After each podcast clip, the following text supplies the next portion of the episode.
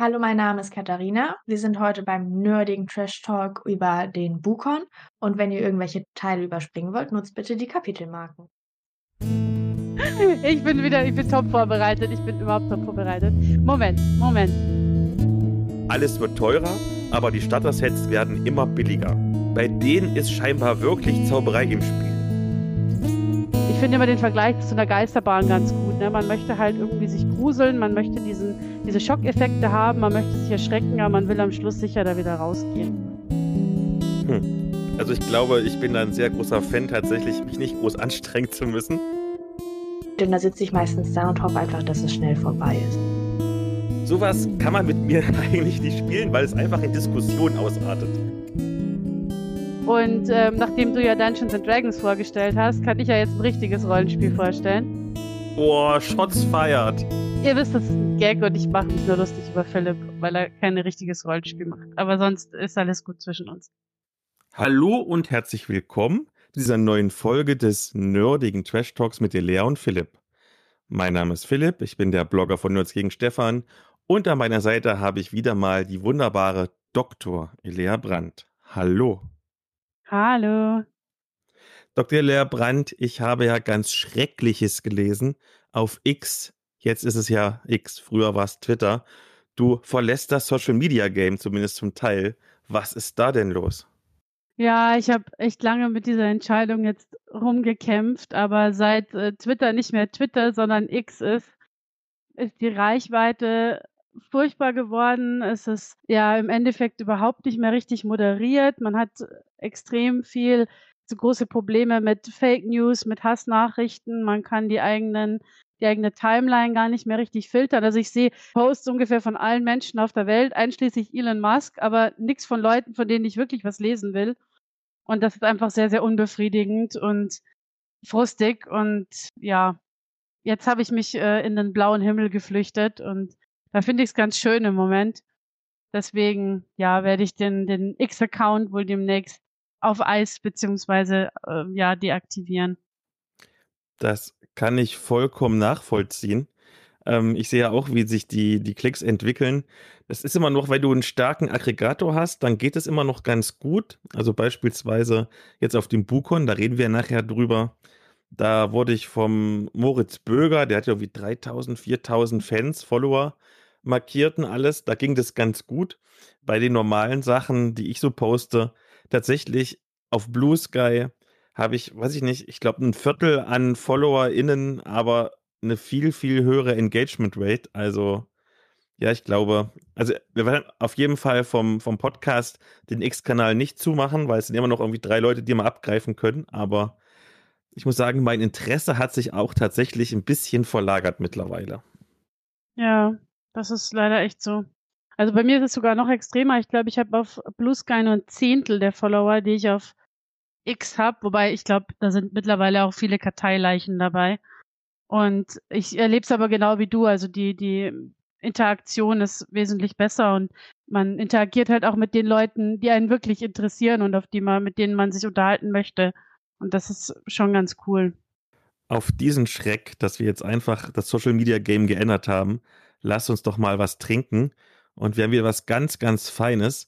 Die Paxbräu Brauerei hat uns ja immer schon mal ab und zu mit Rezensionsexemplaren versorgt. Und aus diesem Hause haben wir wieder was ganz Feines. Was haben wir denn? Das ist eine sehr gute Frage. Es steht im Nebenraum. Ich sollte es vielleicht holen. ich bin wieder, ich bin top vorbereitet. Ich bin überhaupt top vorbereitet. Moment, Moment. Habe ich gleich. So. Bin ich noch zu hören? Ja.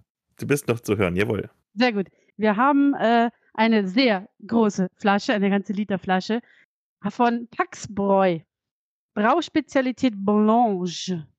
Und da steht ein dicker Stempel drauf, wo drauf steht kein Bier. Das deutsche Reinheitsgebot hat wie immer zugeschlagen. Jo, wollen wir erstmal kosten und dann sagen, was es ist oder umgekehrt? Wie du möchtest. Dann lass uns erst kosten. Werde ich jetzt wohl auch noch ein Glas dafür brauchen? Lea, du bist ja genauso gut vorbereitet wie der André sonst immer. Ja, ich bin total gut vorbereitet. Ich bin da auch überhaupt nicht. Ich habe um zwei Minuten, bevor wir mit dem Podcast äh, angefangen haben, habe ich dem Arbeiten aufgehört. Also von daher alles, perfekt getimed sozusagen. So. Aber jetzt. Es sieht zumindest aus wie Bier. Es riecht auch wie Bier. Vermutlich ist es auch Bier. Es darf halt nur nicht so genannt werden. Wie Hafermilch. Mhm. Es schmeckt auch wie Bier. Sag mal, Philipp, was sagst du dazu? Ich glaube, wie bei allen Getränken von Paxbräu habe ich das Gefühl, du schmeckst nicht so viel Alkohol, wie eigentlich drin ist. Ähm, ja. 4,5 Prozent und ich muss sagen, das schmeckt nach weniger. Da bin ich jedes Mal immer sehr begeistert. Es ist sehr, ich finde auch, es ist sehr süffig. Also man, es trinkt sich recht schnell weg. Ich finde, man merkt so hinten raus. Also ähm, da klingt dann so ein bisschen der Alkohol nach. Ja, ja, ja, ja. Aber ansonsten, du hast halt diese ganzen Aromen, also deswegen darf es ja kein Bier heißen, weil eben nicht nur irgendwie Hopfen, Gerste und Malz drin ist oder so ähnlich. Oh, ich, wir hatten mal eine Folge dazu und ich habe es alles vergessen, was eigentlich drin sein muss. Sondern, äh, habe ich Hopfen gesagt? Ich glaube schon. Sondern auch sowas wie Orangenschalen, Koriander, Chuan, Pfeffer und Hefe. Ja, aber das ist gut. Ähm, Bittereinheiten 16, Stammwürze 11 Grad Plato, immerhin habe ich mir mittlerweile gemerkt, was dieses 11 Grad bedeutet. ich finde ähm, auch nicht unbedingt, dass man das so, das Einzelne rausschmeckt. Also es ist jetzt nicht so, als würde ich jetzt sagen, ja, das schmeckt nach Pfeffer oder nach Orange. Ich glaube, das vermischt sich alles. Wenn man jetzt vielleicht voll der Bierwein oder anderes Getränkekonnoisseur wäre und da so eine etwas feinere Zunge hätte, könnte man das vielleicht. Aber ich finde, so ein bisschen eine Schärfe hat es schon. Aber ich hätte jetzt nicht sagen können, dass das Sichuan-Pfeffer ist. genau. Und das ist ein belgisches Witbier oder halt Bier Blanche. Das ist wohl die belgische Version des deutschen Weißbieres. Wir wissen, dass alles, was irgendwie mit Essen zu tun hat, was aus Belgien kommt, einfach besser ist. So ist auch dieses Bier einfach besser. Nein, es ist kein Bier. Denkt dran, es ist eine Brauspezialität. Gut, ich denke, wir sind gestärkt. Wir haben uns alle sehr gefreut. Ask me anything. Hast du mal wieder was mitgebracht oder soll ich wieder einsteigen? Ich habe was mitgebracht. Ähm, und zwar, es geht um die Frage, schauen wir Filme und Serien lieber synchronisiert oder in Originalsprache? Hm. Also ich glaube, ich bin da ein sehr großer Fan, tatsächlich mich nicht groß anstrengen zu müssen. Also ich höre normalerweise alles sehr gerne in der deutschen Sprache. Es gibt allerdings manchmal Filme, wo einfach die Originalsprache meisten Fällen ist ja Englisch, so viel besser ist, dass du ähm, gar nicht drumherum kommst. Ich erinnere mich zum Beispiel, es gab letztes Jahr oder dieses Jahr, ich weiß es nicht, die Sandman Netflix-Serie und die ist einfach im englischen Original tausendmal besser, weil einfach der Hauptdarsteller so fantastisch spricht, so einen fantastischen Dialekt hat. Und gestern erst habe ich geguckt den Super Mario Bros. Film, also diesen Animationsfilm, der Anfang des Jahres rauskam. Und die deutsche Synchronisation von Peach, also von der Prinzessin, war so schrecklich, weil die einfach wahrscheinlich der Promo wegen einfach irgendeine TikTokerin genommen haben, anstatt jemanden, der das irgendwie schon lange und professionell macht, dass mich das so rausgerissen hat, dass ich gesagt habe, nee, du musst jetzt auf Englisch gucken in Originalsprache und das war einfach viel, viel besser. Aber normalerweise Deutsch.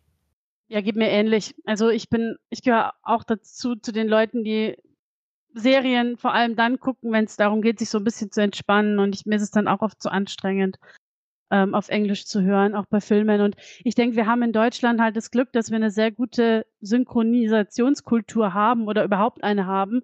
Das ist ja in anderen Ländern nicht so. Klar kann man jetzt sagen, gut, die Leute sind dafür dann irgendwie mit Englisch besser sozialisiert, weil sie jeden Kinofilm auf Englisch zumindest hören, halt dann untertitelt. Aber es baut natürlich schon Barrieren ab, wenn man das Ganze auch ähm, auf Deutsch synchronisiert konsumieren kann. Und wir haben tolle Synchronsprecher in, und Innen in Deutschland. Das ist, denke ich, eine große Stärke. Und natürlich nicht immer. Es gibt immer irgendwie Ausnahmen, aber so die Leute, die immer über die deutsche Synchronisation jammern, die, ähm, da nervt mich immer das ein bisschen, dass man natürlich berücksichtigen muss, wir haben das überhaupt und das ist eine, eine, ein großer Vorteil, finde ich. Ähm, aber natürlich gibt es diese Fälle auch, die du sagst, dass es einfach Serien gibt, die im englischen Original oder Filme deutlich besser funktionieren oder die es vielleicht halt auch gar nicht synchronisiert gibt. Ich bin ja jetzt nicht so der große ähm, Manga- beziehungsweise Anime-Fan, aber der Jurist schon und der guckt die auch auf Japanisch mit Untertiteln. Ist halt dann so. Und es hat schon Flair. Also klar, man muss dann die ganze Zeit mitlesen, ist dann die Frage, ob man Bock drauf hat. Aber irgendwie hat man schon das Gefühl, da kommt irgendwie von diesem ganzen, auch wenn man es nicht versteht, viel, viel rüber. Und es wirkt irgendwie anders im, im Original. Ich kann mich jetzt aber gerade gar nicht erinnern, wann ich zum letzten Mal eine Serie oder einen Film im Originalton geschaut habe, ehrlich gesagt. Ich bin, wie gesagt, die meiste Zeit faul. Ah. Dann fragen wir doch einfach mal unsere heutige Gästin, ob die auch so faul ist wie wir beide und auf Deutsch guckt oder ob sie auch mal im Original was schaut. Hallo, wer bist du denn und wie sieht's mit der Synchronisation aus? Ich bin die Katharina. Ähm, soll ich auch gleich sagen, wie ich zu euch gekommen bin? Aber sehr gerne. Eigentlich über Umwege. Ich bin in der Orga vom Bukon, der jetzt am Samstag lief. Ich weiß nicht, wann der Podcast jetzt ausgestrahlt wird. Also jetzt am 21.10. war Bukon in Dreieich. Das ist eine fantastische Buchmesse, parallel zur Frankfurter Buchmesse. Und der Philipp hatte uns angefragt, ob einer von uns mal in den Podcast reinkommen würde.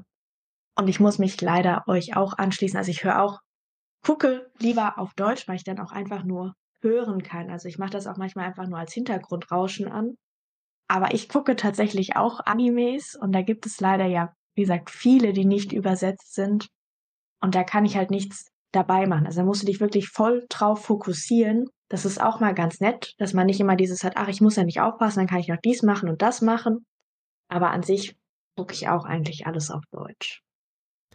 Wenn wir schon dabei sind, äh, wie wir dich quasi angefragt haben oder wie wir zu dir gekommen sind, da gibt es ja tatsächlich eine ziemlich lustige Geschichte. Ich hatte ja erst die Susanne Lux angefragt und die hat mir das so zurückgeschrieben, ähm, ich soll mich in Kontakt setzen, damit ich einen Termin ausmachen kann, dass ich dachte, weil die ist ja irgendwie Geschäftsführerin oder sowas in Köln. Ich habe erst gedacht, weil sie auch keinen Namen gesagt hat, sondern nur die E-Mail-Adresse, dass du die Sekretärin bist. Und ich habe dir eine super förmliche E-Mail geschrieben. Entschuldigen, können Sie mir bitte einen Termin mit der Susanne geben?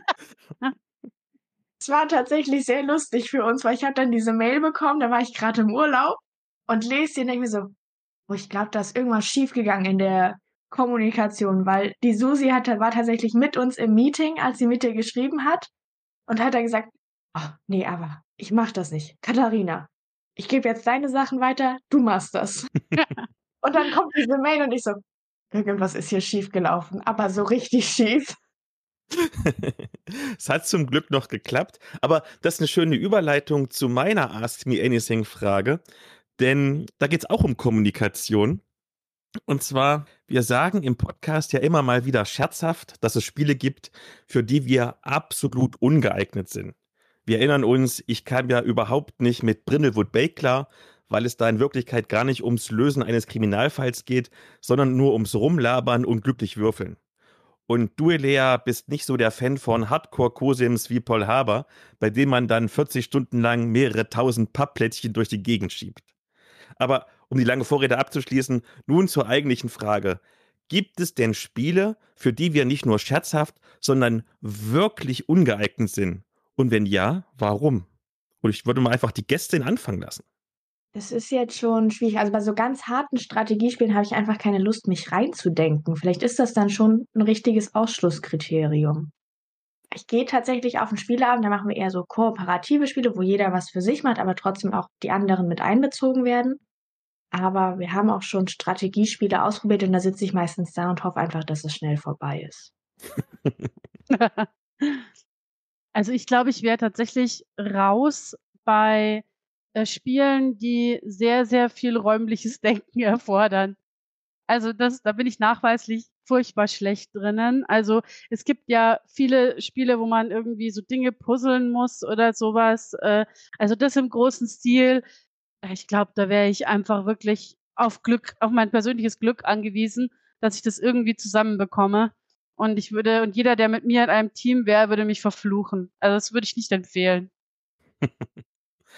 Bei mir sind es tatsächlich so Ja-Nein-Spiele wie etwa Privacy. Da habe ich letztens ganz deutlich gemerkt, dass ich da nicht geeignet für bin. Oder halt so Partyspiele wie Ich hab noch nie. Ich habe zwar absolut kein Problem damit, irgendwelche Fragen ehrlich zu beantworten, aber ich will sie immer 100% wahrheitsgemäß beantworten. Und dann zerdenke ich die Fragen einfach viel zu sehr. Beispielsweise, wir hatten letztens in unserer Mädels-Rollenspielrunde mal wieder so eine Runde Privacy gespielt. Da war die Frage ungefähr, würdest du deiner Partnerin beichten, wenn du auf einer Geschäftsreise fremdgegangen wärst? Und dann ging das schon los, dass ich das genau definiert haben wollte. Was bedeutet Fremdgehen? Ich kenne Frauen, also jetzt in meinem Fall Frauen, natürlich geht es bei allen Geschlechtern. Für die ist Fremdgehen schon, wenn du irgendwann mal auf Instagram ein paar Bilder von deiner Ex-Freundin likest. Also kein Witz, solche Menschen kenne ich. Und es gibt aber auch andere Frauen, für die ist Sex völlig in Ordnung. Da beginnt das Fremdgehen erst, wenn Gefühle ins Spiel kommen. Also, ich will das erstmal ausdiskutieren, damit wir alle eine gemeinsame Grundlage haben. Und dann haben wir vielleicht als Minimalgrundlage, als Minimalkonsens, sagen wir mal, Sex wäre jetzt der Schwellenpunkt fürs Fremdgehen. Und dann würde ich wieder fragen, ja, aber was ist denn jetzt Sex genau? Also, ihr merkt, sowas kann man mit mir eigentlich nicht spielen, weil es einfach in Diskussion ausartet. Theoretisch ist es natürlich gar nicht schlecht, weil es geht ja bei Partyspielen auch irgendwie darum, dass man den anderen besser kennenlernt und wenn man ewig Begriffe definieren muss, dann kennt man sich schon am Ende besser. Aber wenn man beispielsweise Ich habe noch nie spielt und sich einfach nur besaufen will, dann ist meine penible, genaue Herangehensweise natürlich ziemlich langweilig. Also dafür bin ich nicht geeignet. Auch eine Erkenntnis. ja, dann würde ich doch einfach mal sagen, lassen wir unsere Gästin anfangen, damit sie sich gleich bewähren kann in der Medienschau. Gut, dann hoffe ich, dass es auch irgendwie gut ankommt, was jetzt hier und dass es nicht schon wer anders vorgestellt hat. Weil ich habe zwar extra in Vorbereitung angefangen, den Podcast zu hören, aber ich habe es nicht geschafft, ihn bis zum Ende zu hören. Ich hänge noch in 2018. Ich hoffe, du hast nicht mit den ganz alten Folgen angefangen, weil die waren echt nicht gut. Ich habe mit den ganz alten angefangen und ähm, es war ein Erlebnis. Ja, ich glaube, das trifft es am besten. Das ist so sehr, sehr diplomatisch, sehr diplomatisch formuliert. Ja, also meine Medienschau umfasst ähm, zwei Sachen. Das erste wäre ein Einzelband, ein Buch, was aber auch verfilmt wurde. Das kennen auch bestimmt ganz viele den Film, aber das Buch ist nicht ganz so präsent. Und zwar Ready Player One wurde ja von Steven Spielberg ganz groß verfilmt, ist auch gut angekommen. Und ich habe jetzt letztens aber erst das Buch gelesen und warum ich das Buch separat vorstellen möchte, ist, dass das tatsächlich zwei Welten sind. Also man sagt das ja oft, dass Bücher und Filme komplett auseinandergehen, aber hier ist wirklich nur die Grundidee gleich geblieben eigentlich. Also die Idee der Quests gibt es auch, die Oasis gibt es auch. Ich sollte vorher anfangen. Es kann ja nicht jeder das Buch. Also bei Ready Player One geht es darum, dass es in der Zukunft spielt. Es gibt unglaublich viel Überbevölkerung. Es gibt auch Energiekrisen. Aber es gibt die Oasis, in die man sich reinflüchten kann. Das ist eine Internetplattform, in die man ganz eintritt. Also wir haben jetzt gerade so VR-Brillen bei uns und können vielleicht noch einen Pfeil und Bogen spannen vor der PlayStation oder Xbox, aber die gehen quasi komplett rein mehr oder weniger und erleben ihren ganzen Alltag da. Und in der Oasis kannst du alles sein, kannst aussehen, wie du willst, kannst machen, was du willst. Und in dem Buch geht es dann darum, wer der Erbe der Oasis wird, weil der Macher davon gestorben ist und dafür gibt es verschiedene Quests, die erledigt werden müssen. Und das ist im Buch nochmal ganz anders als im Film und echt gut umgesetzt. Also hat wirklich unglaublich viel Spaß gemacht zu lesen, obwohl das ein Brecher von 500 Seiten ist. War das so in Ordnung? Kann man das so lassen? Das war völlig in Ordnung. Sehr gut gemacht. Und ich überlege gerade, weil wir gerade bei den Anfängen des Podcasts waren, wenn ich mich nicht irre, war das in der allerersten Spin-off-Folge, also die erste Folge, die ich alleine gemacht habe, auch ein Thema. Und ich glaube, das war einer von den Teilen, die ich rausschneiden musste komplett, weil ich komplett die Aufnahme zerstört habe. Dann haben wir das jetzt perfekt nachgeholt. Genau. Das ist sehr gut gemacht, Katharina. Passt wie die Faust aufs Auge. Ich überlege gerade, was ich jetzt nächstes mache, aber ähm, ich glaube, ich starte mit dem etwas äh, harmloseren Teil meines äh, meiner Medienschau. Und zwar habe ich äh, vor zwei Wochen, glaube ich, am Wochenende mit meinen Eltern und dem Juristen haben wir einen Spieleabend gemacht. Und wir haben gespielt äh, die Katakomben des Grauens. Das ist ein Exit-Escape-Spiel, also ähm, aus dieser Reihe von Kosmos. Und das sind ist ein zweiteiliges Abenteuer, das man in einer Box kriegt für, was kostet das Ding? 20 Euro. Und ist klassisch für diese Escape-Spiele also ähnlich aufgebaut. Man muss Rätsel lösen, sich von einem Rätsel zum anderen hangeln und das Ganze auch noch innerhalb von möglichst kurzer Zeit lösen, um am, best, am Schluss zu der bestmöglichen Wertung zu gelangen. Es ist von ein bis vier SpielerInnen gedacht. Es ist tatsächlich so, wir haben es zu viert gespielt und man spart sich weder Zeit noch Arbeit zu viert. Es ist eher so, ich glaube, man braucht zu viert wahrscheinlich länger als zu zweit, weil ja jeder das Spielmaterial mal angucken will und so weiter und so fort. Also ich würde mal sagen, ich vermute, optimal ist es für zwei Personen. Es ist ganz schön knackig, also als Level ist fortgeschritten definiert und das würde ich auch durchaus so unterschreiben. Meine Eltern sind jetzt nicht unbedingt die absoluten Escape Game Rätsel Cracks. Der Jurist schon, nicht so mittelmäßig. Wir haben es tatsächlich geschafft, alle Rätsel zu lösen. Wir haben, ich glaube, zweimal einen Hilfezettel gebraucht. Es gibt auch die Möglichkeit, sich da Lösungstipps zu holen. Die Rätsel waren cool zum Teil, also die waren schon echt spannend und auch ein bisschen abwechslungsreich, aber nicht ganz ohne. Und insgesamt ähm, haben wir gut den ganzen Abend damit verbracht. Also es ist so mit zweimal maximal 80 Minuten veranschlagt. Ich glaube, die haben wir überaus gereizt. Diese, also ich glaube, wir haben eher zweimal 90 Minuten gebraucht. Ähm, also man kann einen guten Abend, langen Abend damit füllen. Hat auch echt Spaß gemacht. Und kann ich empfehlen. Also wer Bock auf solche Spiele hat, auf jeden Fall eine coole Sache. Was mir aufgefallen ist, und das ist ja generell ein Problem von diesen Escape-Spielen, wir, ah, Moment, jetzt muss ich überlegen, dass ich das zeitlich korrekt transportiere. Also wir werden eine Folge mit Ralf Sandfuchs aufgenommen haben. Und darin hat er unter anderem thematisiert, dass Nachhaltigkeit ein großes Thema ist, so auf dem äh, Brettspielmarkt. Und ich finde halt leider dass diese Escape-Spiele einfach so 0,00 nachhaltig, weil man ja das Spielmaterial zum Teil zerstören muss, um die Rätsel zu lösen. Muss man wirklich. Also selbst wenn man sich Mühe gibt, das irgendwie zu erhalten, damit man es vielleicht weiterschenken kann, es geht in dem Fall überhaupt nicht.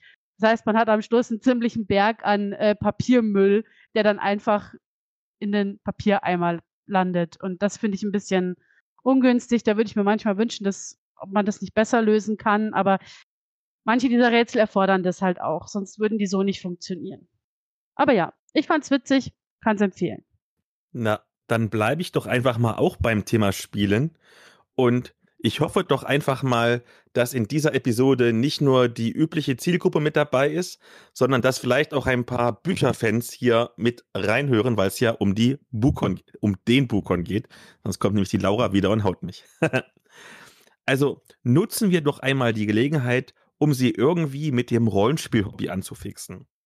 Und vielleicht hat ja schon mal irgendjemand was von diesem Pen-and-Paper-Rollenspiel gehört. Und vielleicht ist auch schon mal der Name Dungeons and Dragons ein Begriff. Also es ist klar, was ich jetzt vorstelle. Dungeons and Dragons und zwar eine Starterbox, nämlich Drachen der Sturmwrackinsel. Zu Dungeons Dragons muss ich wohl erstmal nicht viel erzählen. Das ist halt ein Fantasy-Rollenspiel, bei dem die SpielerInnen als MagierInnen, PaladinInnen und was es noch sonst noch so gibt, durch so ein Pseudo-Mittelalter ziehen, um in tiefen Dungeons nach Schätzen zu suchen. Aber riesige Drachen haben da was dagegen, daher kämpft man hier sehr gern auch mal episch und verhältnismäßig taktische Schlachten. Es gab ja in den letzten Jahren mehrere Starter-Sets für die fünfte Edition, von denen ich besonders das nach wie vor erhältliche Basisset extrem abfeiere. Link zur Rezension in den Show Notes. Und bei denen ist scheinbar wirklich Zauberei im Spiel. Alles wird teurer, aber die Starter-Sets werden immer billiger. Okay, das ist keine Zauberei. Nach dem Wechsel vom deutschen Lizenznehmer Ulysses-Spieler zurück zum Rechteinhaber Wizards of the Coast, der ja ein Milliardenkonzern ist, wird das Spiel einfach mit aller Macht in den deutschen Markt gedrückt. Was dazu führt, dass man dieses Starter-Set bei einem großen Versandhändler für, heute am Tag der Aufnahme, weniger als 13 Euro kaufen kann. Ich habe die Box aber auch schon mal im Sommer für glatte 10 Euro gesehen. Das ist also quasi ein No-Brainer. Für das Geld kann man wirklich allen Leuten, die auch nur einmal irgendwie von diesem seltsamen Hobby gehört haben, so eine Box an den Kopf werfen. Und das tut auch gar nicht so dolle weh tatsächlich, wie man vielleicht denken würde, weil die Pappbox so groß ist, denn die ist primär mit Luft gefüllt. Enthalten sind ein 32-seitiges Regelheft mit den Regelgrundlagen, ein 48-seitiges Abenteuerheft mit genug Umfang, um die SpielerInnen auf Stufe 3 hochzuleveln, fünf vorgefertigte Charakterbögen und ein Würfelset. Wie gesagt, für 10 bis 13 Euro ist das ein geiler Preis. Aber den UVP habe ich bei 27 Euro gefunden. Das ist dann doch nicht mehr so geil. Okay, aber worum geht's denn nun wirklich? Zum Dungeon Dragons Regelsystem muss ich sicherlich nichts erzählen. Du würfelst halt mit einem W20, addierst deine Boni und Mali obendrauf und damit musst du einen Zielwert erreichen. Das Abenteuer spielt auf der kleinen Sturmwrackinsel, wo sich früher mal Drachen gegenseitig bekämpft haben, aber jetzt ist der Ort vor allem dafür bekannt, dass da ein Kloster steht, was der Ausgangspunkt der Geschichte ist. Und von da aus wird man durch die Gegend geschickt, kämpft gegen Zombies, erkundet eine Höhle und sucht ein verschollenes Schiffswrack, bis man sich irgendwann den Endgegner vorknöpft. Also, das ist jetzt keine mega bombastische Geschichte, aber um absolute EinsteigerInnen bei der Stange zu halten, reicht das völlig aus. Und damit erfüllt diese Box ihr selbst gestecktes Ziel auch ziemlich gut. Rollenspielinteressierte erhalten einen aus finanzieller Sicht sehr niedrigschwelligen und aus regeltechnischer Sicht halbwegs einfachen Zugang zum Hobby. Da können Sie mal zwei bis drei Spieleabende ausprobieren, ob Ihnen das was taugt. Daher, wie gesagt, für den aktuellen Verkaufspreis eine uneingeschränkte Empfehlung. Und wir gehen wieder zu Katharina. Dann würde ich nochmal Bücher, also eine Trilogie vorstellen, die ich gerade aktuell noch lese, weil den letzten Band habe ich noch nicht fertig. Die leider das Problem hat, wir haben sie nämlich auch in unserer Bücherei und sie wird nicht ausgeliehen, weil das Cover so unglaublich hässlich, kitschig, rosa ist. Aber eigentlich sehr, sehr cool. Und zwar ist das von Sonja Kaiblinger die Serie die Trilogie Verliebt in Serie, wo der erste Band dann auch super kitschig heißt Rosen und Seifenblasen und die anderen beiden heißen ähnlich. Ich sage das mal bescheuert, was leider viele Leute abschreckt. Was aber eigentlich sehr, sehr lustig ist, das Buch, ist nämlich, ähm, dass die Hauptfigur Abby, so, also es ist ein Jugendbuch, noch in die Highschool geht und da die Kummerkastentante ist und ihre ältere Schwester totaler Nerd ist und total gerne diese Daily Soap Ashworth Park guckt. Die natürlich total übertrieben ist. Alle haben einen an Rad. Die Tante ist sehr exzentrisch. Der junge Lord ist am Dichten, reitet und die Haare sitzen immer perfekt. Der jüngere Bruder ist der Bösewicht in Anführungszeichen, also der Bad Boy, der auch mal aus Versehen den Westflügel abgefackelt hat. Die Lady säuft die ganze Zeit, um alles zu ertragen, und der Lord kriegt gar nichts mit, weil er nur an seine Pferde denkt. Und eines Tages wird Abby dann aber in diese Serie mit reingezogen und wird eine der neuen Hauptdarstellerinnen. Hat aber gar keinen Bock auf das Ganze, weil sie eigentlich eher die Horrorfilmfraktion ist. Das heißt, es prallen Welten aufeinander und es ist wirklich sehr, sehr lustig geschrieben. Für Jugendliche, für Junggebliebene wirklich zu empfehlen, die ganze Reihe. Ich glaube, das wäre was, was ich mir als Hörbuch ziehen würde. Ich habe tatsächlich, weil ich es jetzt online lese, gesehen, es gibt das auch als Hörbuch und der erste Teil wäre tatsächlich auch in der Online drin, also dieser diese Online-Bibliothek für alle Leute, die einen Bibliotheksausweis haben über ganz Deutschland. Sehr cool. Da muss ich echt mal gucken, das klingt lustig. Das klingt wirklich interessant. Ich glaube, ich wäre auch ein bisschen interessiert. Und vielleicht hat die Lea auch was, was mich interessiert. Nein. ähm, ich gehe nochmal den Schritt zurück zum Rollenspiel, äh, bei dem du ja angefangen hast. Und ähm, nachdem du ja Dungeons and Dragons vorgestellt hast, kann ich ja jetzt ein richtiges Rollenspiel vorstellen. Oh, Shots feiert. Ihr wisst, das ist ein Gag und ich mache mich nur lustig über Philipp, weil er kein richtiges Rollenspiel macht. Aber sonst ist alles gut zwischen uns. Nein. Ähm, ich möchte gerne äh, über Kult sprechen. Kult ist jetzt dieses Jahr, glaube ich, oder letztes Jahr äh, neu rausgekommen, auch im Rahmen von einem Kickstarter, ist ursprünglich, ähm, stammt ursprünglich noch aus den 90ern und ist jetzt neu aufgelegt worden im Truant Verlag in der vierten Ausgabe mit neuen Regeln, mit neuen Hintergründen und auch aktualisiert auf die 2020er, also von den 90ern.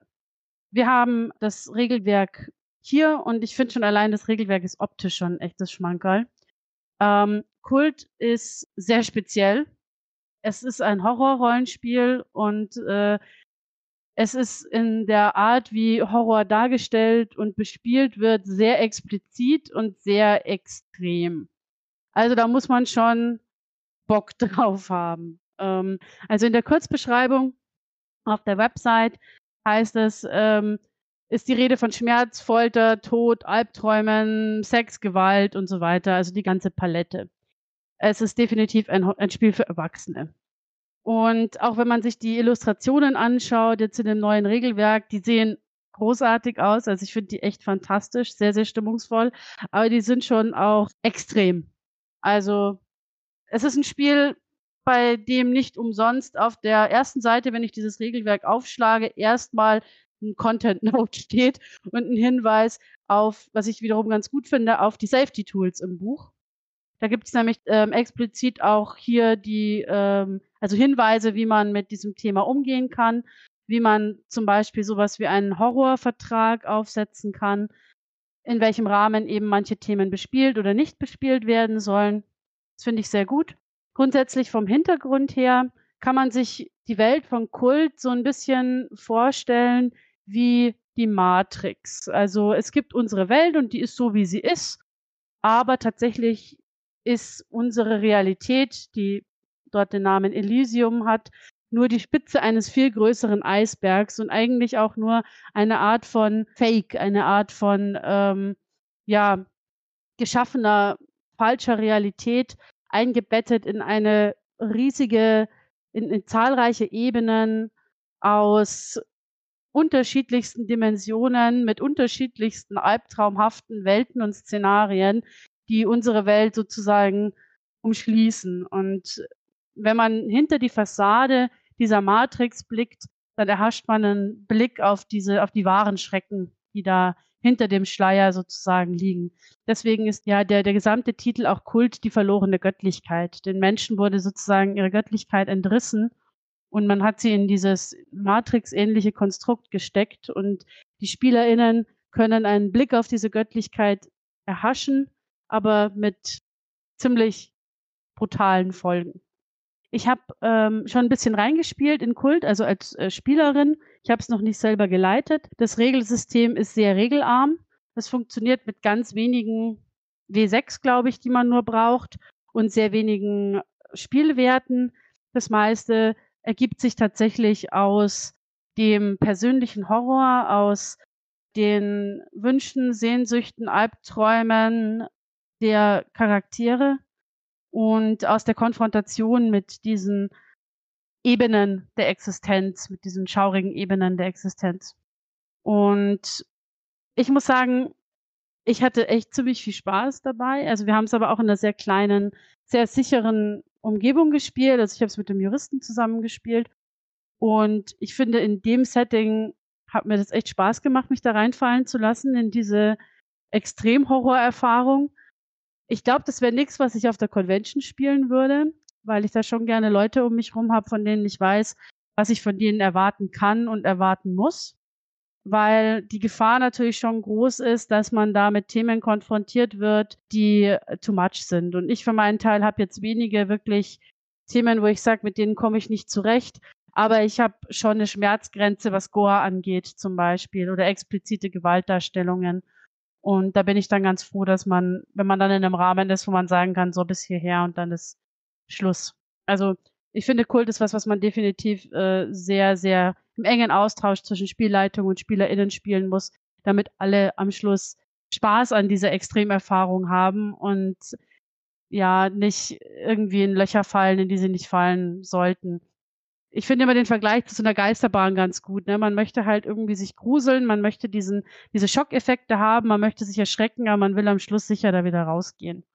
Und wenn das funktioniert, dann ist diese Kulterfahrung schon spannend.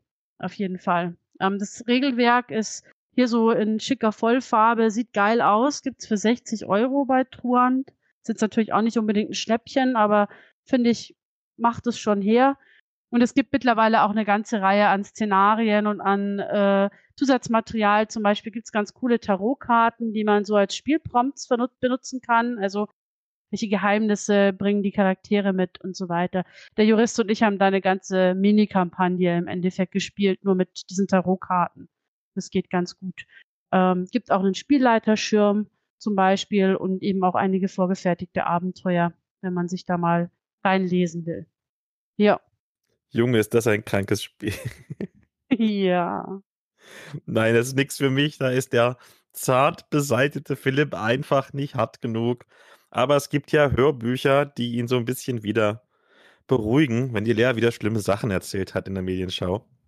Denn okay, wenn wir schon den Bukon und den goldenen Stefan für Literatur als Hauptthema haben, dann muss ich ja irgendwie auch mal was mit Büchern besprechen, oder? und da machen wir doch einfach mal wieder eine Halbmedienschau, also zweimal eine kurze Rezension anstatt einer langen. Und die hängen sogar irgendwie zusammen, denn tatsächlich kommen die beide vom gleichen Hörbuchverlag, nämlich Argon. Und da hatte ich eigentlich den ersten Tachyon-Band angefordert und da hieß es erst, der dauert noch ein wenig, ob ich bis dahin was anderes möchte. Und da habe ich dann als Alternative die Spiegelstadt ausgewählt, aber am Ende kamen beide gleichzeitig, also habe ich auch beide gehört und kann jetzt beide besprechen. Und zwar in der Reihenfolge, in der ich sie gehört habe. Und damit beginnen wir mit Tachyon die Waffe, dem Auftaktband einer Science-Fiction-Reihe von Brenton Q. Morris mit 496 Seiten, beziehungsweise mit einer Lauflänge von 15 Stunden und 22 Minuten. Und ich hatte riesige Erwartungen, denn wir erinnern uns, der Brenton hat letztes Jahr ja mit Lost Moon Mondfinsternis und vor allem aber mit Die letzte Kosmonautin einfach mal die für mich persönlich besten Hörbücher des Jahres rausgehauen. Und diesen beiden Romanen war ja gemein, dass sie recht zeitnah spielen. Die Kosmonautin im Jahr 2029 und Lost Moon im Jahr 2099. Diesmal aber nicht. Wir befinden uns 800 Jahre in der Zukunft, sodass das jetzt vom Gefühl her nicht mehr so viel klassisches Hard Sci-Fi ist wie The Expanse, sondern vielmehr so Star Trek Discovery. Du hast Aliens, die Erforschung und Besiedlung fremder Planeten, ganz schön viel KI und vor allem aber Transhumanismus. Und das ist dann auch der interessanteste Aspekt, denn du kannst dein Bewusstsein quasi hochladen und dann in beliebige Gegenstände reinschlüpfen, um die zu übernehmen. Also beispielsweise in humanoide Roboter, wenn du draußen rumlaufen willst, oder in ein Raumschiff, wenn du es direkt stören willst, oder aber, warum auch immer, in eine Toilette. Ja, keine Ahnung, warum man das machen sollte, aber andererseits ist das Internet ja auch mal für wissenschaftlichen Austausch erschaffen worden und nun vor allem dafür da, um gratis Pornos anzugucken. Also, das scheint die normale Zukunftsvision zu sein. Die eigentliche Geschichte bleibt über weite Strecken recht unklar. Es geht irgendwie um Spionage zwischen Erde und Mars, um getrennte Familien, um die Flucht einer Wissenschaftlerin und um die Entdeckung einer intelligenten Alienspezies auf einem weit entfernten Planeten, was irgendwie vertutscht werden soll. Und hier sind wir beim großen Problem dieses Auftaktbandes. Er braucht einfach viel, viel, viel zu lang, um in Fahrt zu kommen und auch nur irgendwie erahnen zu lassen, was der Autor uns eigentlich erzählen will. Man merkt, Brenton Q. Morris hat viel Freude daran, sich Dinge auszudenken. Und seine nüchterne Schreibweise, die irgendwie an eine Reportage im Spiegel erinnert, erfreut mich ein ums andere Mal. Aber irgendwie gehen hier zu Beginn die kreativen Gäule mit ihm durch. Da hätte er ruhig das eine oder andere neu entdeckte Alientierchen einfach weglassen dürfen. Und dann gibt's aber plötzlich wieder Glanzmomente, die sich ins Gedächtnis einprägen. Beispielsweise, und ich versuche hier nicht zu spoilern, die Flucht eines Undercover-Gefangenen und einer Spionin aus einem Militärraumschiff mittels mehrfachem Bewusstseinstransfer in alle möglichen Gerätschaften. Das ist große Erzählkunst. Da klebte ich quasi am Lautsprecher. Also es ist irgendwie ein spannungsmäßiges Auf und Ab, wobei du in der ersten Hälfte mehr Ups und in der zweiten Hälfte mehr Aufs hast. Und da tut es mir im Herzen weh, dass ich jetzt nicht wie sonst eine Spitzenwertung geben kann, sondern nur eine solide 3,8 von 5. Aber da die Geschichte ja gegen Ende hin deutlich anzog, bin ich recht zuversichtlich, dass der Folgeband bereits wieder eine 4 vor dem Komma haben wird. Okay. Und dann habe ich noch Spiegelstadt Tränen aus Gold und Silber gehört, eine Urban Fantasy Romanze im Berlin der 20er Jahre. 352 Seiten dick, beziehungsweise 10 Stunden und 14 Minuten lang. Und mit den Schlagworten Urban Fantasy und Berlin der 20er Jahre geht es dir, liebe Lea, vielleicht auch dir, Katharina, sicherlich genauso wie mir. Und dann kommt einem sofort ein ganz anderes Buch in den Sinn, oder? Ist das so? Ja, bestimmt, oder? Lass mich jetzt nicht hängen. Anarchideko? Vielleicht? Ja, tatsächlich. Genau. Anarchideko, das war ja dieser anarchistische Bildhauer-Wissenschaftsroman von Judith und Christian Vogt. Aber trotz der gleichen Schlagworte und sogar ebenfalls queerer ProtagonistInnen ist das hier doch was ganz anderes. Denn die Geschichte startet in der realen Gegenwart, in welcher der Protagonist Max wegen ein paar emotionalen und familiären Schicksalsschlägen zu einer 20er Jahre Motto-Party eingeladen wird. Alles cool und wir wissen ja, die Partys in Berlin ufern auch gerne mal ein bisschen aus, aber dass Max und seine beste Freundin Robin dann plötzlich in einer Paralleldimension in Berlin der 20er Jahre rauskommen, welche von Feen bevölkert wird, das ist dann doch schon eine ziemlich wilde Sache. Und dann werden sie von dem Rebellen Lenjo an die Hand genommen, was vielleicht nicht die beste Idee ist, da die Herrschenden sich einerseits ganz schön brutal durch das Fantasy Berlin schnetzeln und da sich Max andererseits ganz schön schnell in Lenjo verguckt, was ihn natürlich in Gefahr bringt. Und dann gibt es Verwirrungen und Enthüllungen und Liebeleien und dann endet der erste Band der Dilogie mit einem Cliffhanger. Das geht dann doch recht rasch, auch wenn die Geschichte an manchen Stellen nicht ganz so spannend war und ich daher beim Hören des Hörbuchs, was ich einmal beim Autofahren so nebenbei mache, trotzdem manchmal gedanklich ein bisschen abgedriftet bin. Zwei Gedanken haben sich aber trotzdem in mir verfestigt. Einmal zum Genre an sich. Wir hatten ja vor so ziemlich genau zwei Jahren die Spin-off-Folge 33 über Urban Fantasy und da wurde mir dann erklärt, was das Genre ausmacht. Und ich habe fast das Gefühl gehabt, als hätten die beiden Autoren diese Folge gehört und quasi alle wichtigen Punkte abgehakt. Und das meine ich im besten Sinne, denn hier bekommt man wirklich genau das, was draufsteht, nämlich Urban Fantasy und obendrein noch eine queere Romanze. Und der zweite Gedanke ist, dass ich nicht umhin komme, hier doch noch einen Vergleich mit dem superähnlichen Anarchie Deco anzustellen. Und das fühlt sich an, als würde man die Herr der Ringe-Filme mit dem neuen Dungeons Dragons-Film Ehre unter Dieben vergleichen. Beide sind Fantasy, beide sind gleichwertig unterhaltsam, aber Herr der Ringe fühlt sich richtig episch an, während Ehre unter Dieben einfach nur ein schmackhafter Fantasy-Snack ist. Und hier ist es genauso. In meinem Kopf ist Anarchie Deco wie Herr der Ringe und Spiegelstadt wie Ehre unter Dieben.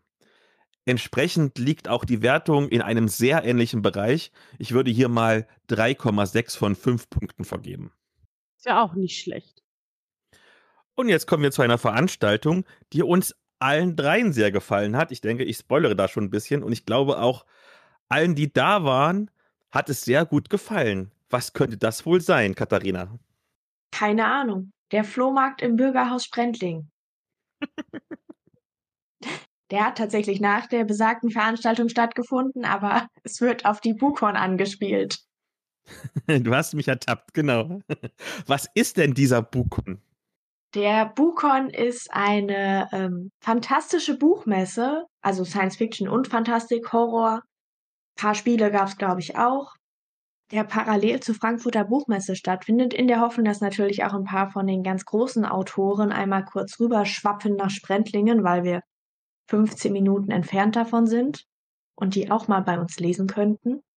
Und es ist einfach ein riesen Treffen von Autoren, von Lesenden, von ganz kleinen Autoren, die erst jetzt ihr erstes Buch im Self-Publishing gemacht haben, aber auch von großen Stars der deutschen Fantasy-Szene, wie jetzt zum Beispiel Bernhard Henn, der leider dieses Jahr nicht konnte, aber generell immer gerne dabei ist. Kannst du uns ein bisschen was zur Geschichte sagen? Vielleicht die wievielte, nein, der wievielte Bukon war es und warum heißt es überhaupt der Bukon und nicht die Bukon? Das ist eine sehr, sehr gute Frage, auf die ich mich besser hätte vorbereiten sollen, weil ich das nämlich auch erst jetzt im zweiten Jahr mache. Ich weiß es, Herr Lehrer, ich weiß es. Dann darf die Elea gerne übernehmen an diesem peinlichen Moment. Also es liegt daran, dass äh, Buchkon ja die Abkürzung ist für Buchmesse Konvent. Und das ist der Konvent, also ist es der Buchkon. Äh, während andere Cons also von Convention abgekürzt werden. Und es ist die Convention. Also das ist ein bisschen komisch, aber es ist eigentlich dasselbe Wort, der Convent, die Convention und deswegen ist es der Bukon, aber ich glaube die drei Eichkon, wenn mich nicht alles täuscht. Und dann ergänze ich das noch, denn glücklicherweise seit neuestem hat die, nein, ich sage selber falsch. Ähm, ich ergänze das noch kurz, denn glücklicherweise hat der Bukon seit neuestem eine Wikipedia-Seite und da steht, dass diese Szeneveranstaltung 1986 ins Leben gerufen wurde und 2000 umgezogen ist von Frankfurt nach Dreieich. Ja, da sind noch ein paar alte Zahlen dabei. Früher waren es weniger Leute, jetzt sind es mehr Leute. Und ich glaube, mehr Leute ist doch eigentlich auch schon ein sehr, sehr gutes Stichwort, denn Wahnsinn war das voll. Oh ja. Ja, wir haben die 1000 geknackt tatsächlich am Samstag. Uh. Krass. Und es gab, wenn ich es richtig gelesen habe, 95 Ausstellende. Das ist ein neuer Rekord. Vor allen Dingen, Lea hat mich zwischendurch mal abgefangen auf dem Bukon, hat zu mir so irgendwie gesagt, es sind so viele Verlage, die ich nicht kenne. Und ich dachte mir so, nee, ich auch nicht. Woher soll ich die denn kennen? Du bist doch tief in der Szene drin. Also auch viele ganz neue Sachen waren dabei. Das war schon ziemlich cool. Und es gab ewig viele Programmpunkte, nämlich 128. Und vielleicht fangen wir mal an, was wir alles erlebt haben. Und vielleicht aus Sicht einer Mitorganisatorin, wie hast du denn den Bukon erlebt? Hauptsächlich rennend. Ja, bei uns hat es ja schon Freitag angefangen, für ein paar Händler auch mit dem Aufbau. Das heißt, das war dann die erste Rennerei. Dann haben sich ja um 10 am Samstag die Tore geöffnet für alle, die so rein wollten und gucken, was so alles los ist. Da bin ich auch schon wieder gerannt, um Kaffee zu besorgen. Nein, also hauptsächlich war es eine relativ entspannte Veranstaltung, dadurch, dass es für uns eine ruhige Sache ist. Wir haben zwar auch viele Helfer, aber die Helfer sitzen die meiste Zeit, wenn es gut läuft, entspannt in ihren Räumen, lassen sich berieseln und gehen auch noch zu den Sachen, die sie gerne hören möchten. Und ich bin immer froh, wenn es vorbei ist und alles geklappt hat, muss ich gestehen. Wie viel Man- oder Woman-Power steht denn hinter der Veranstaltung? Also, ich sehe mal ganz, ganz, ganz viele Menschen mit euren Buchmesse-Con-Shirts, aber so viele, dass ich sie nicht zählen kann. Wie viele sind es denn ungefähr?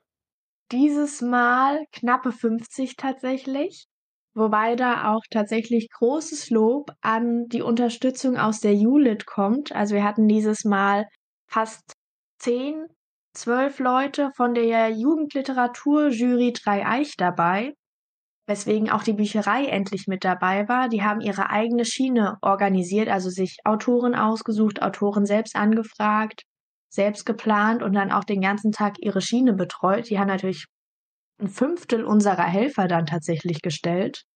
Und der Rest waren Althelfer, Neuhelfer. Dann hat natürlich auch Pan mitgeholfen. Die haben auch ihre eigene Schiene gemacht. Und die Stadtbücherei hat uns auch noch mit ein, zwei Leuten unterstützt. Also es ist wirklich eine große Gruppe gewesen. Und wie viel Vorbereitung braucht denn so ein Bukon? Also einerseits ganz konkret der Aufbau, die Banner aufhängen, die Tische irgendwie hinstellen, aber auch natürlich die ganze Planung. Ich habe mal irgendwie gehört, ihr plant quasi, sobald spätestens der Dreieichkon vorbei ist, quasi am nächsten Tag setzt ihr euch hin und plant schon den Bukon. Ist das wirklich so? Das ist sehr nah dran. Also direkt danach setze ich mich, weil ich das Privileg habe, dass meine Familie auch komplett mithilft, schon mal zusammen und sammle bei denen schon mal Feedback, dass wir schon mal gucken können, was hat alles gut geklappt, was ist noch verbesserungswürdig, was können aber gar nicht wir verbessern, sondern eher andere, weil es nicht in meine Zuständigkeit fällt. Dann gibt es natürlich auch noch ein Feedback-Gespräch, aber richtig mit Treffen haben wir dieses Jahr, glaube ich, im Februar angefangen und haben diese dann wöchentlich durchgezogen, wo dann mal mehr, mal weniger der Orga immer da waren.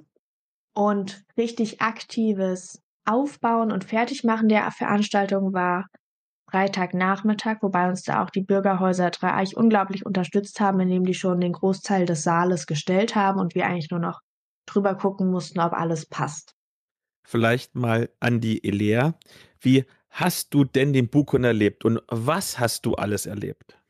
Also ich war tatsächlich sehr, sehr platt nach diesem äh, Bukon-Tag. Es war jetzt ja auch seit tatsächlich Beginn der Corona-Pandemie der erste Buchcon, auf dem ich wieder war. Letztes Jahr hat er ja auch schon in Präsenz stattgefunden, aber da war ich nicht. Das heißt, es ist jetzt seit, ich glaube, drei oder vier Jahren der erste Buchcon wieder gewesen und ich habe gemerkt, ich bin ein bisschen eingerostet, was die Con-Präsenz angeht. Deswegen war ich irgendwie ein bisschen übermenscht, glaube ich, nach diesem ganzen Tag. Ich persönlich fand das natürlich sehr, sehr, also es ist natürlich sehr großes Kompliment an, an alle, die dort ausstellen, alle, die dort lesen, dass es so voll war, dass so viele Leute da waren. Es ist eine tolle Möglichkeit für alle, sich dort zu präsentieren. Mir war es eine Spur zu voll. Mir fehlten ein bisschen die, die Orte, an die man sich zurückziehen kann zum Quatschen. Also der, der Buchhorn war für mich auch immer so oder ist für mich auch immer eine Netzwerkveranstaltung, wo man sich einfach mit anderen AutorInnen mal ein bisschen bequatscht, sich unterhält. Wie schaut es bei dir so aus? Was ist gerade Sache? Und da fehlte ein bisschen der Raum. Zum Glück war das Wetter schön, da konnte man sich einfach nach draußen verziehen. Aber das hat mich so ein bisschen gestresst, dass es wenig Raum gab, um sich irgendwo zurückzunehmen. Aber im Großen und Ganzen hatte ich den Eindruck, dass da das Programm sehr gut angenommen worden ist, dass die AusstellerInnen auch soweit gut zufrieden waren mit dem Zulauf. Also ich glaube, es war auf jeden Fall eine gelungene Veranstaltung. Ich hatte mein erstes Highlight tatsächlich schon bevor ich auf dem Bukon war. Denn du, Lea und ich waren ja ganz romantisch essen in einem Nobelrestaurant. Oh ja. Ähm, was unglaublich voll war. Dafür, dass wir irgendwie fünf Minuten, nachdem die aufgemacht haben, da waren, war es alles schon voll. Zum Glück hatten wir reserviert. Und die Bedienung war ein bisschen überfordert, weil ich glaube, wie oft musstest du sie nachordern? Ich glaube, sechsmal irgendwie. Du hast erst einen falschen Kaffee bekommen und das Besteck hat gefehlt und das war echt. Stimmt, ja, und das Glas, das Glas fürs Wasser dann kam auch erst später. Es war ein bisschen lustig. das war aber ganz toll. Ähm, ich habe schöne Lesungen erlebt. Zwar nur zwei Stück, aber die waren durchaus interessant, positiv wie negativ. Einmal habe ich gesehen V-Sites. Das ist so Cyberpunk im Near Future Frankfurt. Das war ziemlich cool. Wobei aber nervig waren irgendwie, dass dann so überengagierte Fans waren, die mit der Autorin diskutiert haben, ob da Plotholes drin sind. Und ich mir dachte, lass die arme Frau doch lesen und quatscht die jetzt nicht voll. Aber das ist natürlich Geschmackssache. Und was ein bisschen traurig war, ich war tatsächlich noch in der zweiten Lesung und da war ich der Einzige, der drin war. Ich hatte quasi meine Privatlesung. Und das äh, hieß Ein perfekter Mod, Chroniken des Nathan Chance. Und das war ein bisschen, sagen wir mal, überraschend, weil wenn es heißt, ein perfekter Mod, denkst du irgendwie, jetzt kommt ein Krimi. Ich bin nicht auch reingegangen, weil ich dachte, jetzt kommt ein Krimi. Aber es war so ein Military Science Fiction Kriegsgeschichte oder zumindest die Szene, die vorgelesen wurde. Und wo dann halt der Mary Sue-mäßige Superheld, der alles kann, irgendwie den Test, der nicht zu schaffen ist, problemlos meistert. Also, also es gibt ja bei Star Trek den Captain Kirk, der hat diesen Kobayashi Maru-Test bestanden, was in der Gesamtgeschichte schon wichtig und spannend ist. Wenn dir aber das niemand sagt und du guckst irgendwie mal die drei Minuten über diesen Test, wenn du den Star Trek-Film guckst, dann denkst du, hä, was soll denn das jetzt für ein Quatsch? Und warum lieben alle diese Serie? Und genau das war, als ich diese Lesung gesehen hatte. Das war ein bisschen, hätte man vielleicht anders aufziehen können. Vielleicht wären noch mehr Menschen gekommen, wenn sie eher gewusst hätten, worum es sich handelt. Aber naja, ansonsten sehr cool war. Moritz Böger habe ich getroffen und er hat mir Magic beigebracht. Und ich habe zweimal gegen ihn gewonnen, obwohl ich überhaupt keine Ahnung habe, was ich da eigentlich gemacht habe. Ich habe einfach mal Karten hingelegt und es hat gepasst. Das war sehr schön. Und was ich persönlich als richtiges Highlight fand, war, dass es sehr viele Vorträge gab, auch abseits der Literatur. Also ich war einmal beim Verlegergeplauder Leseratten Verlag, Thorsten Loff Verlag und Amrun Verlag. Gut, das war Schulliteratur und mehr so für Insider. Da kann man so fragen, warum dauert es immer so lange, bis eine Anthologie auf dem Markt ist und so weiter. Aber was zum Beispiel cool war, war einmal diversitätssensible Konplanung. Das war richtig interessant. Und noch interessanter war, das war mein persönliches Highlight, moderne Medizin, Alltag oder Science Fiction der Dozent oder der Referent ist wohl an der Uni in Hamburg, an der Medizinuni in Hamburg tätig und hat gezeigt, zum Beispiel, wenn du das nächste Mal jetzt einen Cyberpunk-Roman schreiben willst und willst realistisch sein, was jetzt mittlerweile medizinisch schon geht, zwar teilweise nur experimentell, aber was schon geht, also sowas wie Mini-Kameras, die so groß sind wie eine Tablette und du schluckst sie einmal und kannst den ganzen Körper angucken damit und Batterien, die du essen kannst, die sich auflösen, aber vorher Strom abgeben. Das ist richtig cool, was mittlerweile geht. Und das war, also auch jetzt für mich als Rollenspieler irgendwie, wenn ich die nächste Science-Fiction-Runde habe, kann ich sagen, nee, nee, das gibt's schon, das ist nicht ausgedacht. Also das, das war sehr, sehr, sehr cool. Was waren so eure Highlights? Also ich finde, ich bin ja so eine Rampensau. Ich bin immer gerne in Lesungen, deswegen sind meine Lesungen für mich immer ein Highlight.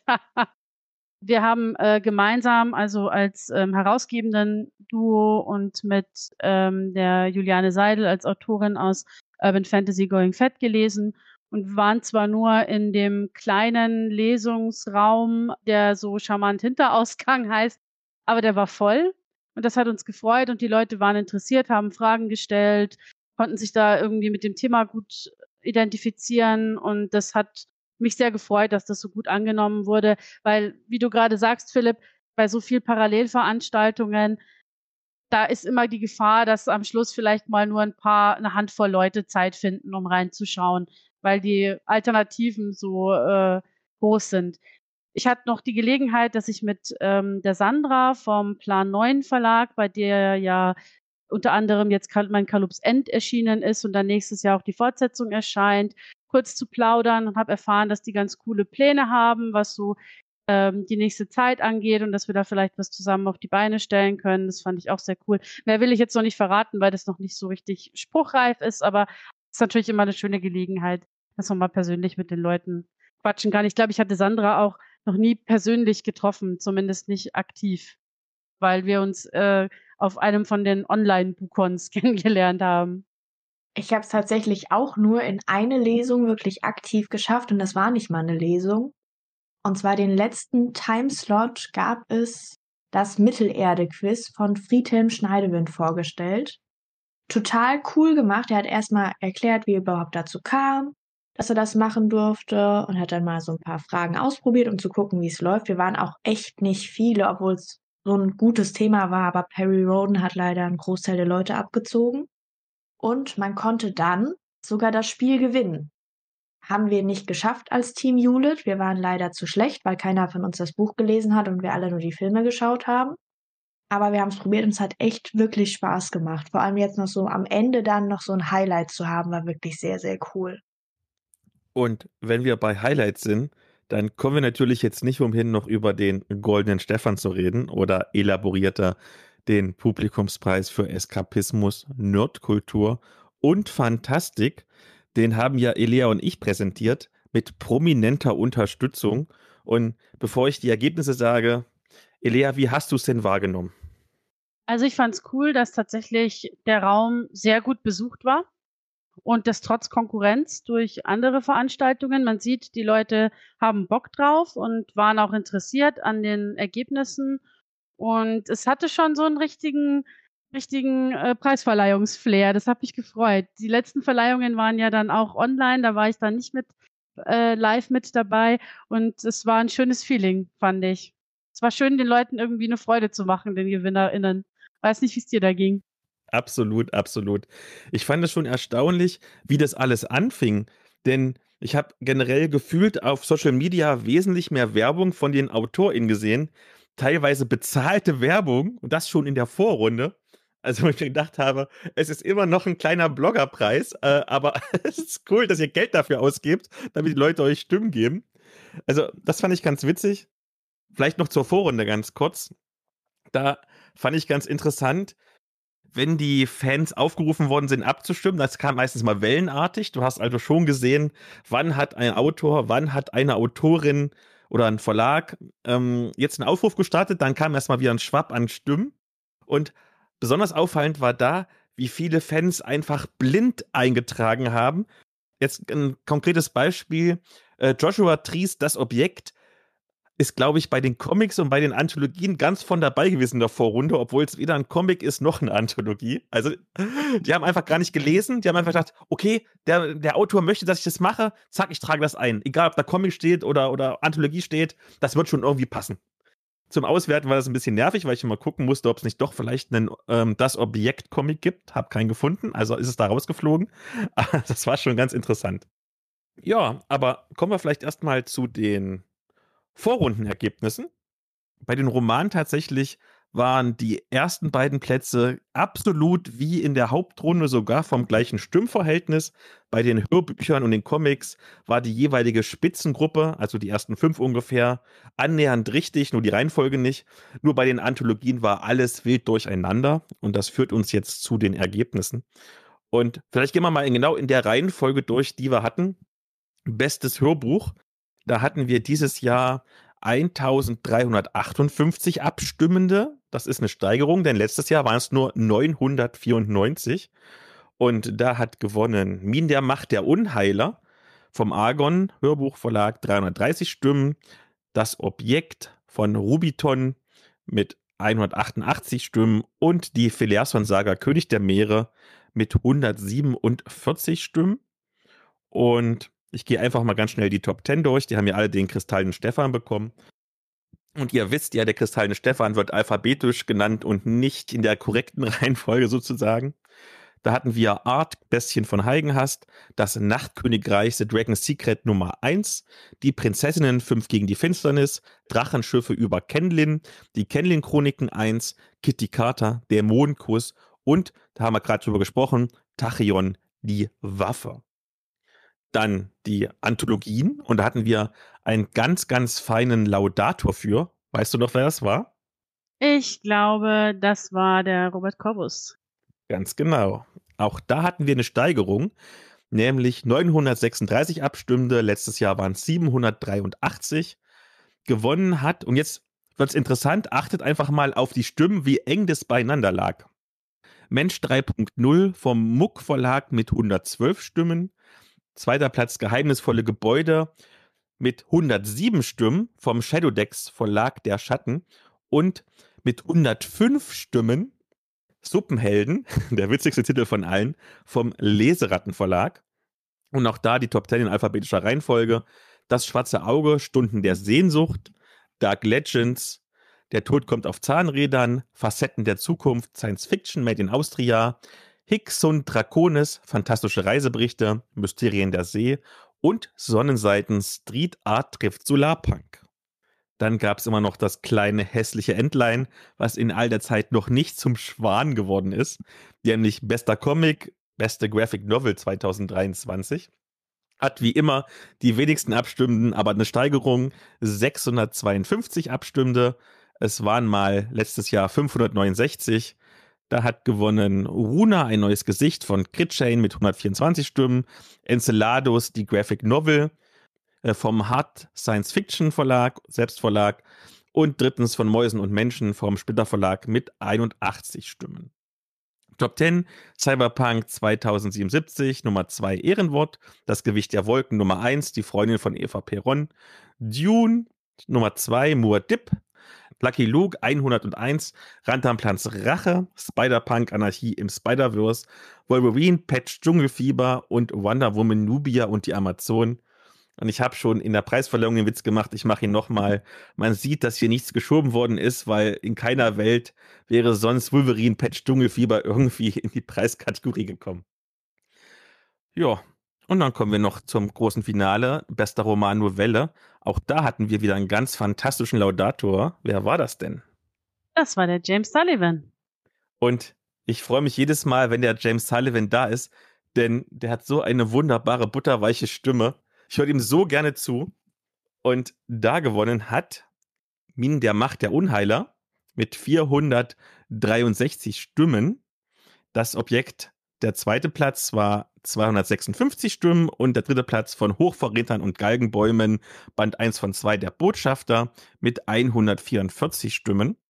Da sind die Klicks hingegangen. Der erste Platz hat fast so viele Stimmen, wie insgesamt abgegeben wurden für alle Comics.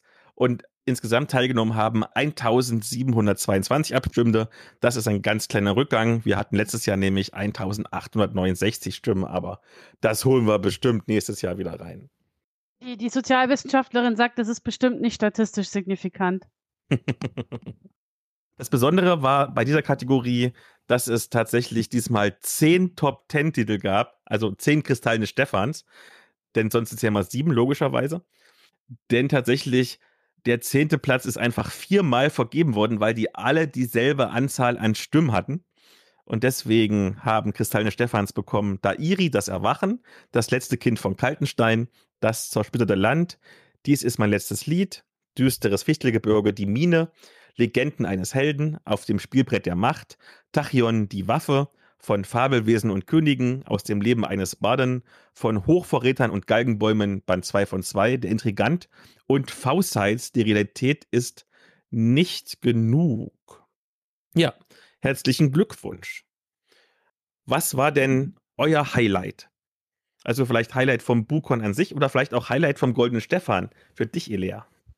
Also ich muss sagen, du hattest ja ähm, für die für die letzte Kategorie, für die äh, Romankategorie, Novellenkategorie einen Titel aus den Kristallenen Stephans herausgehoben, äh, nämlich Dairi, das Erwachen auf dem vierten Platz, weil die Autorin eine erst 17-jährige Debütautorin ist und die war vor Ort da am Bukon und die hat sich so gefreut, es war so toll, es war so süß. Die hat, die war einfach total happy und total begeistert, dass sie da ähm, gewonnen, also zumindest auf den vierten Platz gekommen ist. Und das war einfach, das war echt Zucker. Total schön. Du nennst auch mein Highlight, zu dem ich gleich noch mal komme. Aber Katharina, was war generell dein Bukon-Highlight?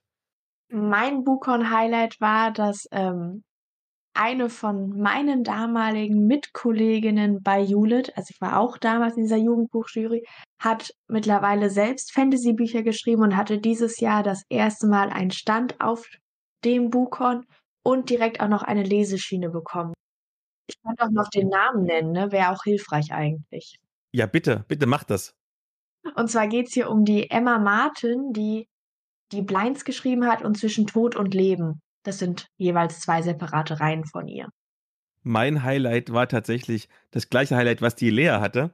Vielleicht muss ich da noch mal ein bisschen ausholen. Ich habe ja schon mal den goldenen Stefan mit einer Geburt verglichen.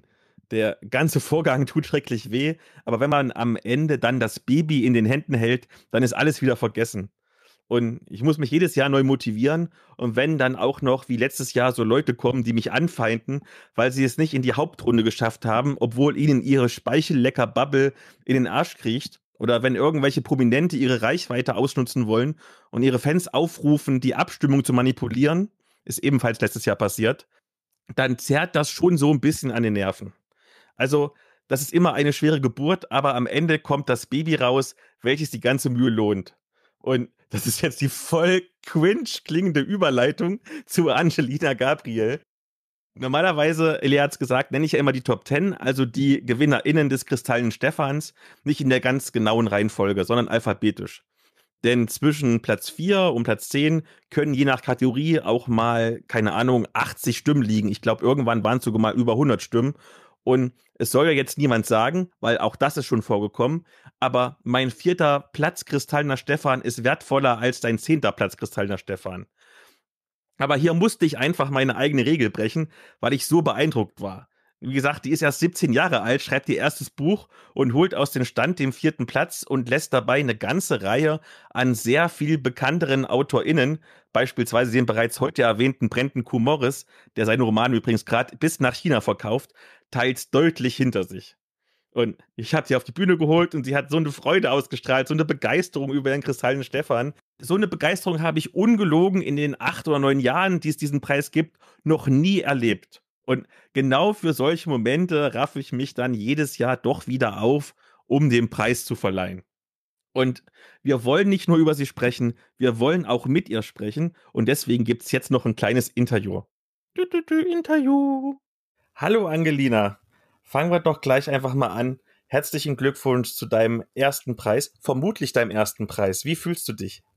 Es ist absolut unglaublich. Es ist so ein Erfolgserlebnis und ich habe um ehrlich zu sein, überhaupt nicht damit gerechnet. Also ich bin so unglaublich dankbar für alle Leute, die für mich abgestimmt haben, für meine Familie. Ich, ich kann nicht glücklicher sein. Es ist so eine Ehre, da den vierten Platz beim Goldenen Stefan erreicht zu haben. Und da haben wir schon ein bisschen vorgegriffen. Wir müssen natürlich erstmal anfangen. Wer bist du denn überhaupt? Ah, mein Name ist Angelina Gabriel. Ich bin 17 Jahre alt mit 15 habe ich mein erstes Buch angefangen zu schreiben Und mit 16 habe ich es dieses Jahr im April endlich veröffentlicht. Ich schreibe Geschichten beziehungsweise auch Dramen, seit ich eigentlich ein kleines Kind bin.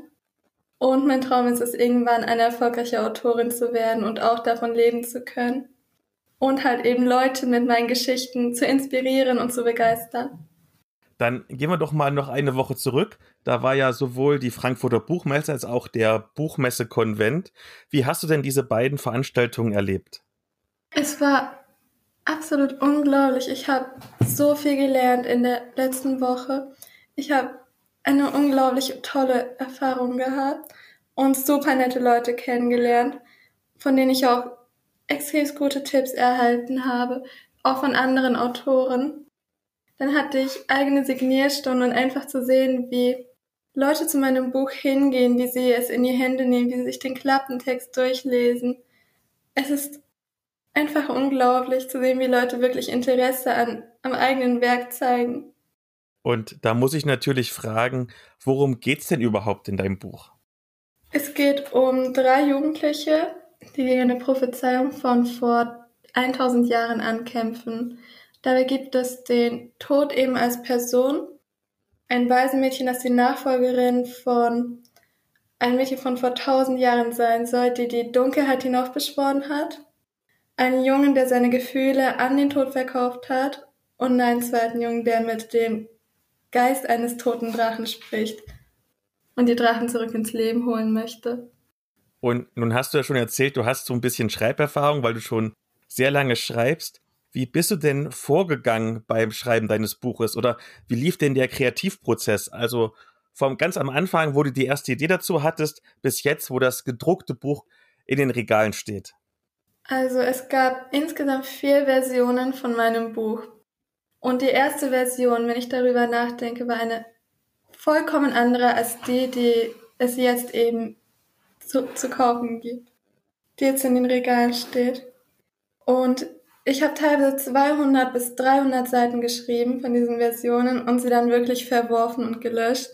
Einfach weil es nicht perfekt war. Es kamen immer mehr Ideen dazu, immer weitere Gedankenanstöße und es hat gedauert, bis die perfekte Version von Dairi erscheinen konnte. Eben die vierte Version jetzt. Und dann, dann hat meine Deutschlehrerin das gelesen und eben gesagt, wir müssen das Buch auf den Markt bringen, wir müssen es rausbringen und ich soll diesen Schritt wagen und es veröffentlichen. Dann sind wir ins, ins Lektorat gegangen, Korrektorat, Buchsatz, Cover und haben das Ganze professionell gemacht. Und ja, jetzt ist es draußen. Im April konnte ich es dann erstmals in meinen eigenen Händen halten. Und jetzt, wo auch noch das zweite Teil demnächst rauskommt, ist es einfach, es fühlt sich einfach unglaublich an zu sehen, wie aus dieser einfachen Idee, aus dieser Geschichte, die ich in meinem Kopf hatte, wirklich langsam etwas Großes wird und einfach zu sehen, wie es sich entwickelt mit der Zeit. Da muss ich natürlich fragen, wo nimmst du denn die ganze Zeit her? Also, du machst ja dein Abitur oder bist zumindest auf dem Gymnasium schon in den höheren Klassen. Wir haben ja in der Vorbereitung erfahren schon, dass du auch noch Klavier spielst und alles drum und dran. Wo nimmst du die Zeit dafür her? Die Zeit nehme ich mir tatsächlich, weil dieses Buch, dieses Schreiben, diese Kreativität, das bin einfach ich und es ist eine Art Hobby. Ich mache dann, ich nutze dann die Nächte dafür, die Abende, die Wochenenden, die Ferien. Neben der Schule ist es natürlich manchmal schwer, vor allem jetzt im Abitur mit der Seminararbeit und allem drum und dran. Aber die Zeit nehme ich mir dann dafür. Also ich bin dann einfach in meiner Welt. Nun ist der Goldene Stefan ja ein Publikumspreis. Das heißt, wer die meisten Stimmen hat, kommt entsprechend weit. Wie hast du dir denn als Indie-Autorin so eine große, doch Fanbase erarbeitet? Weil wenn man sich so mal anguckt, wie das ausgegangen ist, du hast ja teilweise richtig etablierte AutorInnen weit hinter dir gelassen.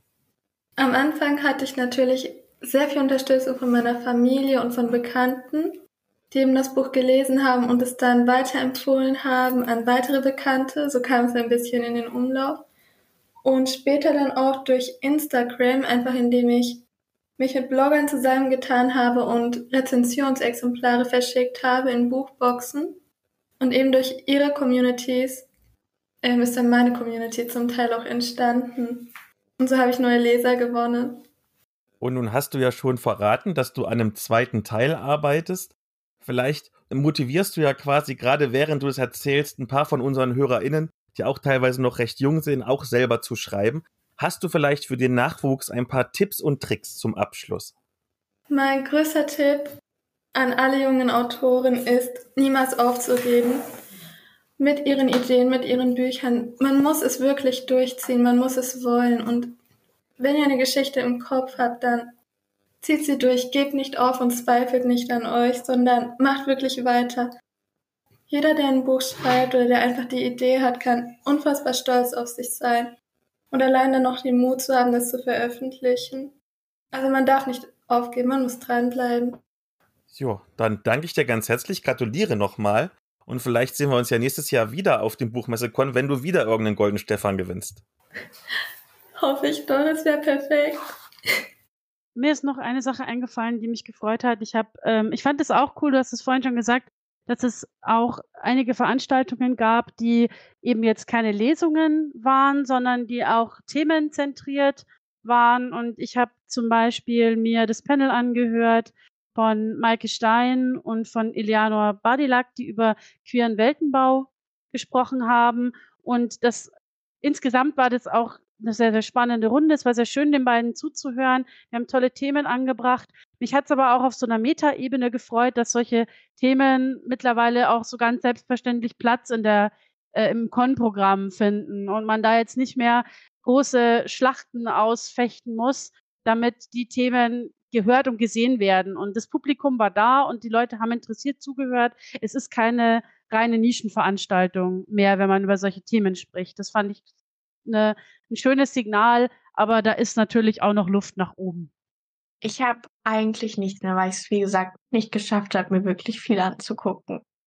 Dann schauen wir vielleicht noch mal in die Zukunft. Und Katharina ist ja quasi unsere Insiderin, unsere kleine Spionin im Orga-Team. Was erwartet uns denn nächstes Jahr? Wird es noch größer? Es wird auf jeden Fall viel schöner, gehe ich einfach mal davon aus. Aber kann ich mich quasi jetzt schon an dem Tag, an dem diese Podcast-Folge rauskommt, kann ich mich jetzt schon freuen, dass in 51 Wochen der Bukon rocken wird? Kannst dich natürlich immer freuen, dass in 51 Wochen der Bukon rocken wird. Das mit dem Größer wird eher schwieriger, außer das Bürgerhaus fängt an anzubauen weil uns einfach die Räume ausgehen.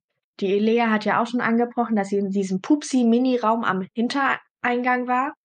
Liegt auch einfach daran, dass wir langsam aus allen Ecken und Enden Platz sind. Vielleicht müssen wir, wir haben schon aus Spaß gesagt, tatsächlich bei der Orga-Planung, wir stellen ein Zelt auf und machen Lesungen draußen und wir brauchen mehr Räume.